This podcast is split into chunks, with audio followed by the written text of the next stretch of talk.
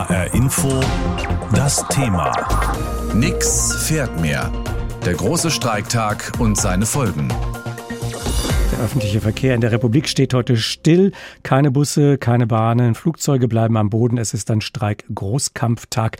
Die Gewerkschaften Verdi und EVG erhöhen massiv den Druck heute an dem Tag, an dem die Tarifverhandlungen im öffentlichen Diensten eine neue Runde gehen. Die erste Verhandlungsrunde bei der Bahn, die war vergangene Woche ohne Ergebnis zu Ende gegangen, wird wohl erst in einigen Wochen fortgesetzt werden. Sprechen möchte ich über diesen Streiktag heute mit Professor Gunther Schnabel. Er ist der Leiter des Instituts für Wirtschaftspolitik an der Uni Leipzig. Einen schönen guten Morgen, Herr Professor Schnabel. Guten Morgen, Herr Schliericke. Dieser Streik heute flächendeckend in allen Bereichen des öffentlichen Nah- und Fernverkehrs. Haben die Gewerkschaften da aus Ihrer Sicht sehr früh, vielleicht zu früh zu einem ultimativen Mittel gegriffen? Ja, äh, wir müssen ja sehen, dass im letzten Jahr die Inflation sehr stark angestiegen ist. Äh, davon wurden die Arbeitnehmer überrascht. Wir erwarten auch für dieses Jahr hohe Inflationsraten.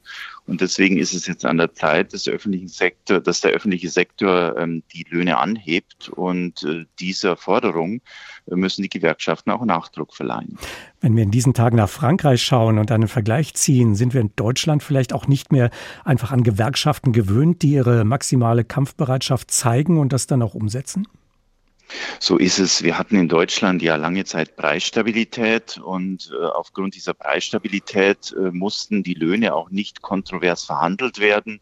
Man konnte sich ruhig am Verhandlungstisch äh, einigen. Jetzt haben wir aber hohe Inflationsraten, wie das in Frankreich ja vor der Währungsunion auch der Fall war. Äh, und deswegen äh, müssen wir davon ausgehen, dass auch in Deutschland die Lohnverhandlungen kontroverser werden. Nun gibt es viele Menschen, die heute unter diesen Streiks leiden. Das kann im Alltag für massive Probleme sorgen. Geschäftstermine, die platzen, die nicht stattfinden können, bis hin zu latent verzweifelten Eltern, auch an anderen Streiktagen, weil ihre Kinder bei Streiks im öffentlichen Dienst etwa nicht in der Kita betreut werden. Das haben wir auch erlebt in den vergangenen Tagen und Wochen. Fast 60 Prozent äh, sind laut einer Umfrage dafür, das Streikrecht in Deutschland einzuschränken, und zwar bei Bussen, Bahnen, am Flughafen, der Müllabfuhr, der Energieversorgung, also bei all dem, was man so als kritische Infrastruktur nennen könnte. Müsste der Gesetzgeber aus Ihrer Sicht hier tatsächlich ran? Also das Streikrecht ist natürlich ein äh, wesentliches Recht, das erhalten bleiben muss. Ich glaube auch nicht, äh, dass äh, die Verhandlungen zwischen den Tarifpartnern so eskaliert sind, dass das eine Einschränkung des Streikrechts rechtfertigen würde. Ich glaube, da müsste noch sehr viel mehr passieren. Eine andere Forderung ist ja, dass zuerst ein Schlichtungsverfahren her muss, bevor gestreikt wird. Außerdem müssten die Arbeitsniederlegungen rechtzeitiger angekündigt werden. Wäre das eine gute Idee, die Streikschwelle zu erhöhen? Es ist natürlich richtig, äh, dass die Tarifpartner vorher intensiver verhandeln müssten. Ähm, der Streik, wie Sie auch äh, dargelegt haben, der führt natürlich jetzt zu großen Reibungsverlusten. Es ist besonders lästig für alle Arbeitnehmer, äh, die zur Arbeit müssen und auch für die Eltern, die ihre Kinder in die Schule bringen müssen. Und deswegen bleibt zu hoffen, dass in den nächsten Runden die Verhandlungen früher stattfinden und zielgerichteter sein werden. Sie haben noch das Stichwort Inflation genannt dass das ja auch die Gewerkschaften unter Druck setzt, jetzt zu handeln und entsprechende Forderungen zu stellen. Haben die Gewerkschaften das ausreichend kommuniziert, dass es nicht ihre Schuld ist, dass jetzt gestreikt wird, sondern dass die Ursachen möglicherweise woanders liegen? Möglicherweise auch beim Verhalten der Zentralbank, äh, der Europäischen Zentralbank, äh, die ja immer wieder auch kritisiert worden ist wegen ihrer späten Reaktion auf die steigenden Preise?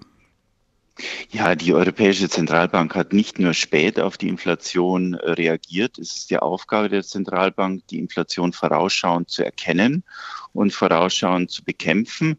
Das ist nicht erfolgt. Und äh, darüber hinaus müssen wir auch sehen, dass die Inflation lange Zeit von der Europäischen Zentralbank als temporär und vorübergehend äh, gekennzeichnet wurde. Und damit wurden die Gewerkschaften, die Arbeitnehmer auch auf dem falschen Fuß erwischt. Äh, und das führt jetzt dazu, dass sie jetzt nachverhandeln müssen. Und das führt jetzt zu den gegebenen Konflikten. Also ich sehe doch ähm, eine wichtige Verantwortung auch bei der Europäischen Zentralbank. Und vorausschauend müsste man sagen, dass es jetzt an der Europäischen Zentralbank ist, auch die Inflationsraten wieder runterzubringen. Die zweistelligen äh, Prozentforderungen jetzt im öffentlichen Dienst, werden da gerade Maßstäbe gesetzt für weitere Tarifverhandlungen in diesem Jahr für andere Branchen? Natürlich. Ähm, diese Verhandlungen haben Signalfunktion für andere Branchen. Und das, was jetzt äh, verhandelt wird, äh, das gilt als äh, Orientierungsgröße für andere Branchen. Das könnte auch dazu führen, dass der Staat zurückhaltend ist, ähm, auf die Forderungen der Gewerkschaften einzugehen.